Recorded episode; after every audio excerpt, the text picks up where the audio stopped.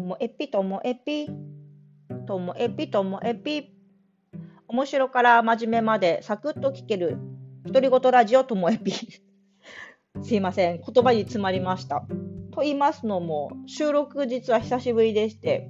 収録は前にもあのお話ししたかと思うんですけれども、何本かを貯めて取ることが多くて、えっと、調子いい時は本当4本5本と取るのであの収録の日がすごく空くことがあります。今回も前回までのやつは割と続けて撮ってしまったので久しぶりとなったので一瞬 言葉に詰まってすみません。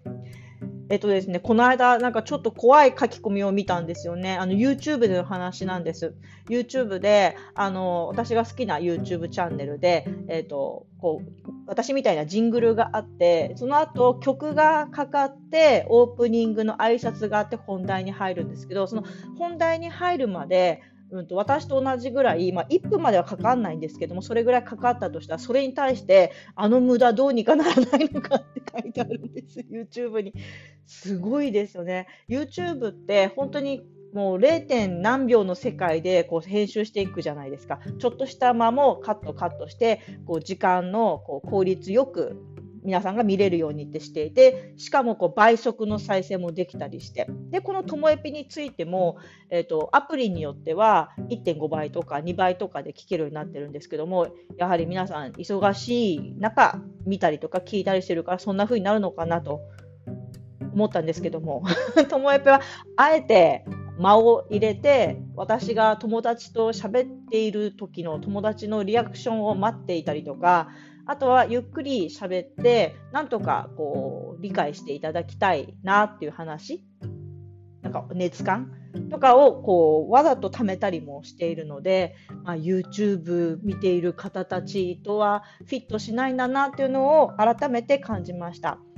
ですので、まあ、聞いてる方はまどろっこしいと思って、まあ、倍速再生してる方も中にはいるかもしれませんが、基本的にはゆるりふわりと聞いてくださってる方が多いんじゃないのかなと思っております。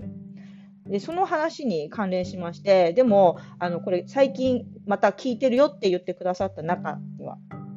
まあ、あのあまり普段プライベートの話とかしない方でも聞いてくださって私の人となりが分かったって言ってくださる方もいればいやーなんか綺麗すぎないなんていう人もいるんです。もっと私のなんか黒いところ本当はあるはず。だからそれを聞きたいっていう方もいるんですけどブラックともえぴ聞きたいですか？皆さん。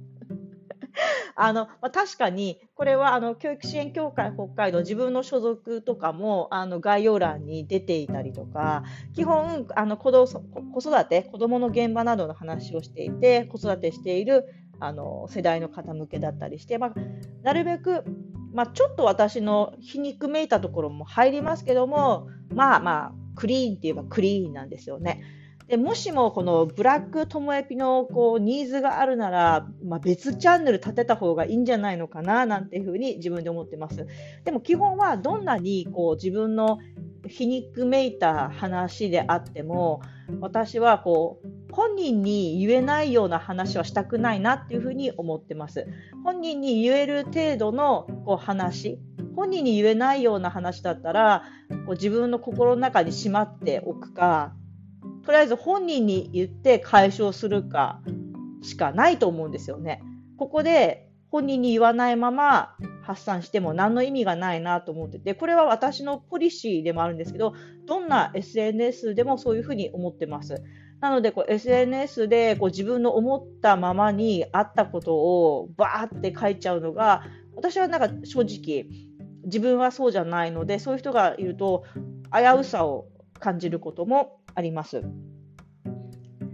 であの何かあったら本人に言えばいいのにってなので私はその本人がいないところで憶測だけで話するのもすごく一緒にそういう場面に出くわせ嫌だなと思います。それって本人に聞かなきゃ分かんないよねとか本人に聞いたのとか